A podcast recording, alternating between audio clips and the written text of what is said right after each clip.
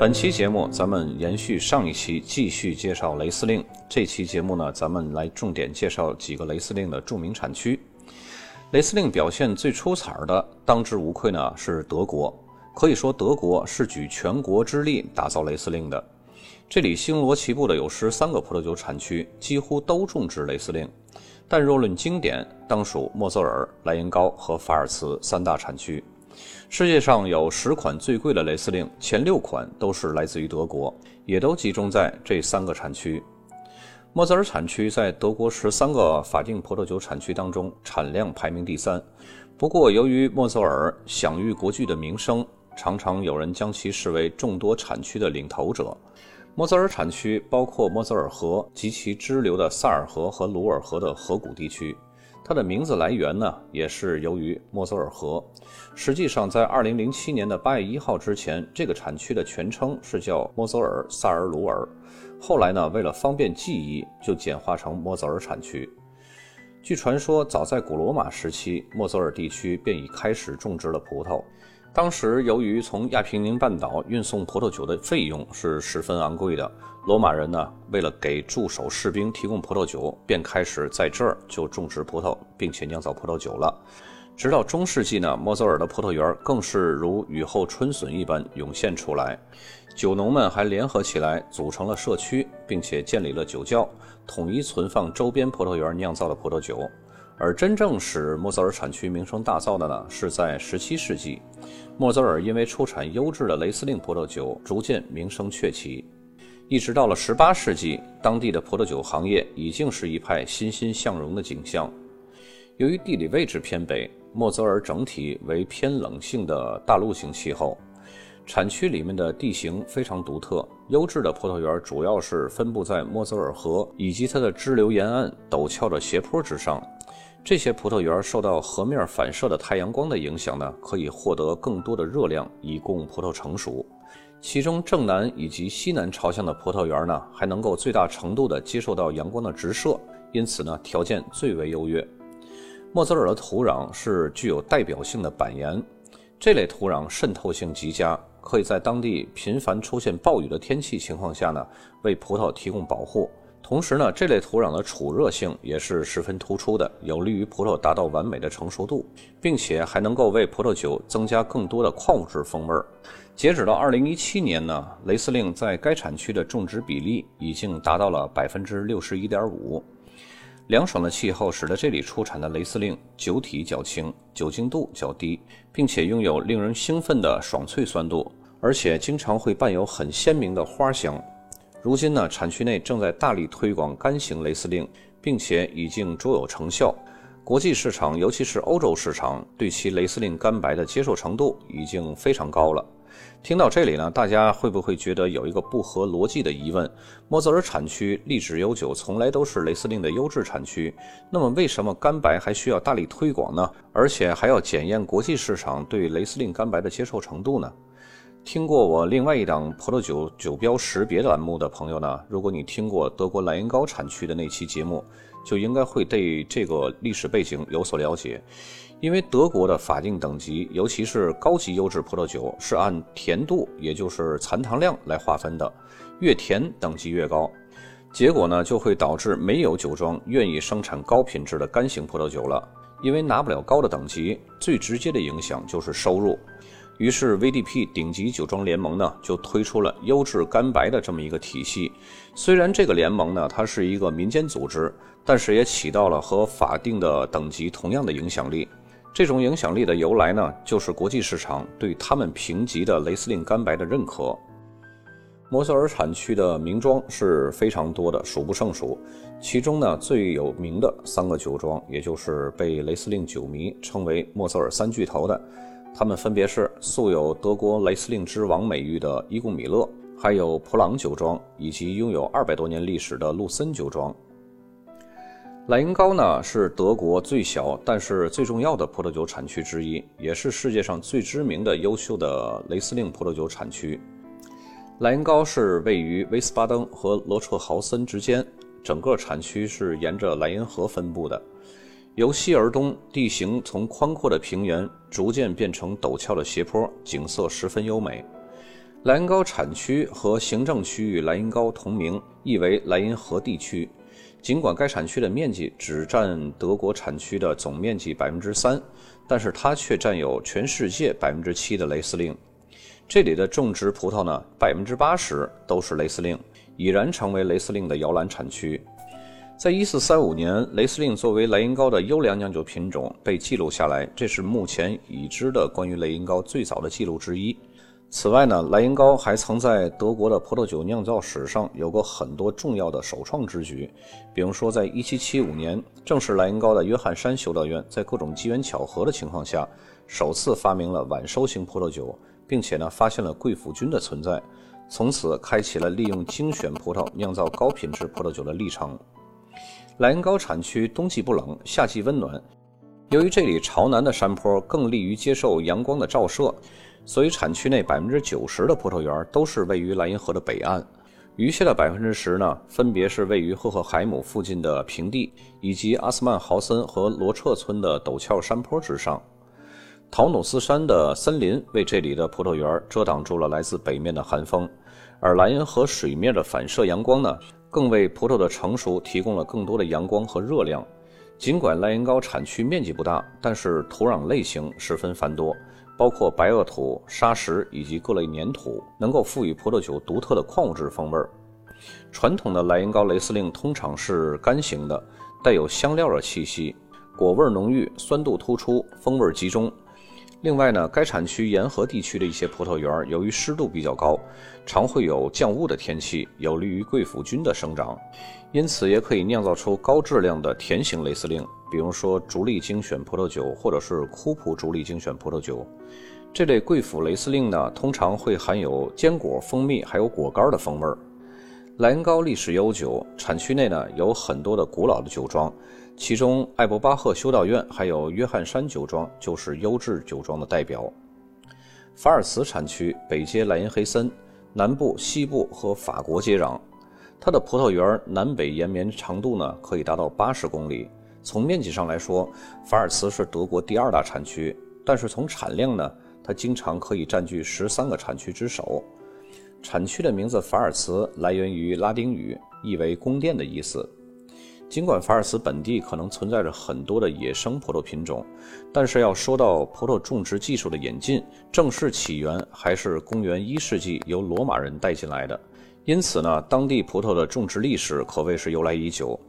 二十世纪八十年代，法尔茨地区呢对土地进行了重新的规划，当时的葡萄园也建立了现代的标准，提高了生产质量。到了二十世纪末，当地的葡萄酒呢就因为品质优良而在国际上崭露头角。法尔茨产区的气候和法国的阿尔萨斯南部是十分类似的，这里是德国葡萄酒产区中最温暖、阳光最多、降水最少的产区之一。产区内的阳光充足，土壤类型主要是砂岩和富含矿物质的火山泥组成，此外还含有白垩土、粘土和砂石。法尔茨的葡萄园受到哈尔特山的森林的庇护，避免了冷空气和霜冻的侵害。雷司令呢是当地种植面积最大的葡萄品种，截止到2017年，当地雷司令种植面积占总种植面积的24.8%。不过，历史上很长一段时间内，法尔茨产区占据主导地位的葡萄品种其实是弥勒图高，还有莫里欧麝香。那个时候呢，雷司令只是在哈尔特地区拥有绝对的优势。到了二十世纪末，产区南部也兴起了种植雷司令的热潮。此后呢，雷司令的面积便逐渐的扩大，逐渐在法尔茨成为了主角。近四十年来，法尔茨产区大力发展现代技术，如今现代化的葡萄种植已颇具规模。此外呢，这里也是除了莫泽尔之外，雷司令的种植面积最大的产区。雷司令葡萄酒已然成为这个产区的招牌。法尔茨传统的雷司令呢是干型，口感细腻，酸度比莫泽尔更为柔和，酒体饱满，口感比较强劲。当地的甜型雷司令则酸度突出，口感圆润。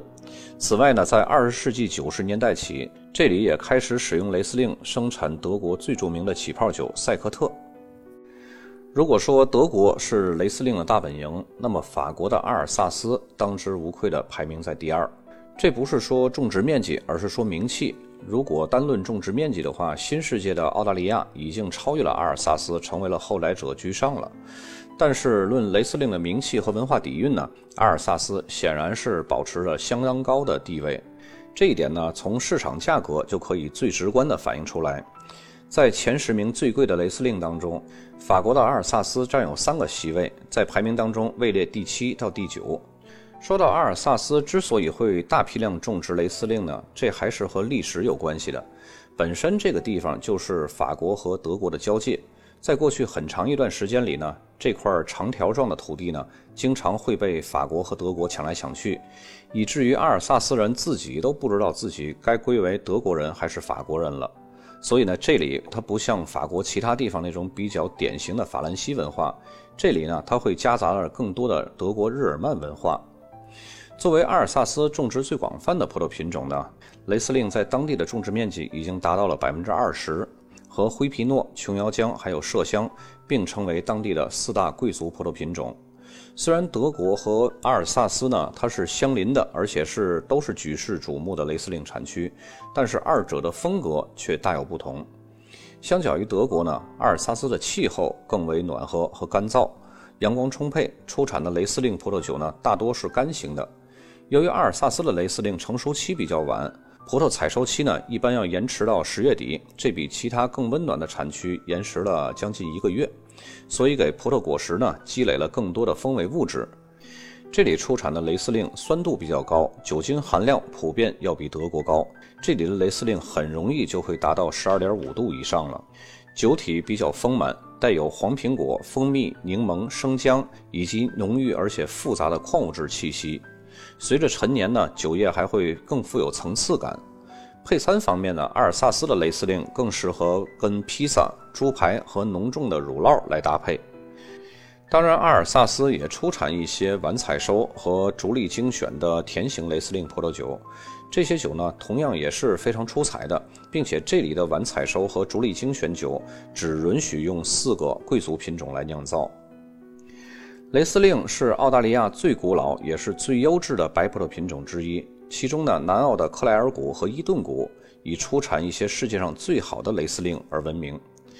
澳大利亚的酿酒师们一直在探索如何将新的现代技术和古老的传统技术相融合，以期待在获得雷司令纯净的内在特点的同时呢，能打造出更多样风格的葡萄酒。这里酿造的雷司令主要以干型为主，很少有半干型或以上的甜度。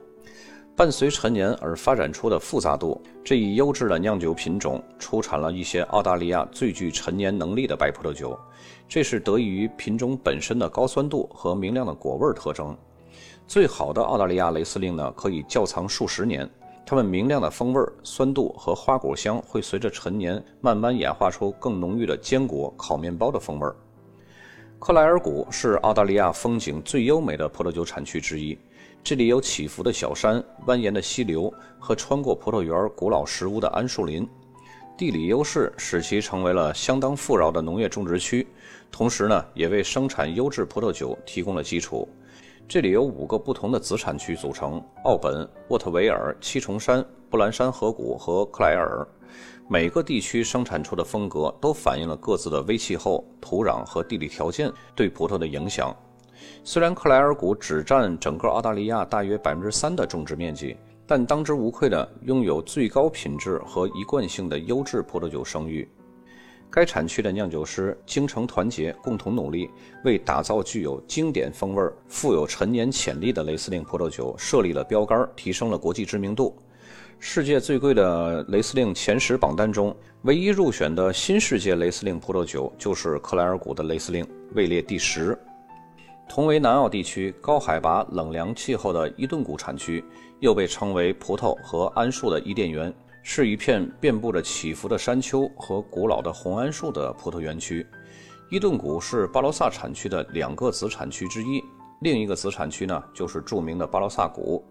如果说巴罗萨谷是希拉子的天堂，那么伊顿谷就是雷司令的仙境。这两个相邻的子产区形成了天然的红白之分的葡萄酒顶级产区。正是由于海拔高度普遍在三百八十米到六百三十米之间，这里的气温比隔壁的巴罗萨谷凉爽很多。这样的气候条件呢，就造就了葡萄的成熟会比较缓慢，成熟期相对较长，也有利于葡萄积累更多的风味物质。伊顿谷拥有一些可以追溯到1847年的新世界产酒国最古老的雷司令葡萄园儿。早期定居者们的第五代和第六代传人仍然在这里呢，延续着家族的事业。这里的雷司令呢，除了新世界葡萄特有的成熟果味的特点，还有和旧世界雷司令一样独特的汽油味儿。并且呢，比旧世界呈现出的挥发性更强，没有丝毫的收敛感，这点呢也是令人非常惊艳的。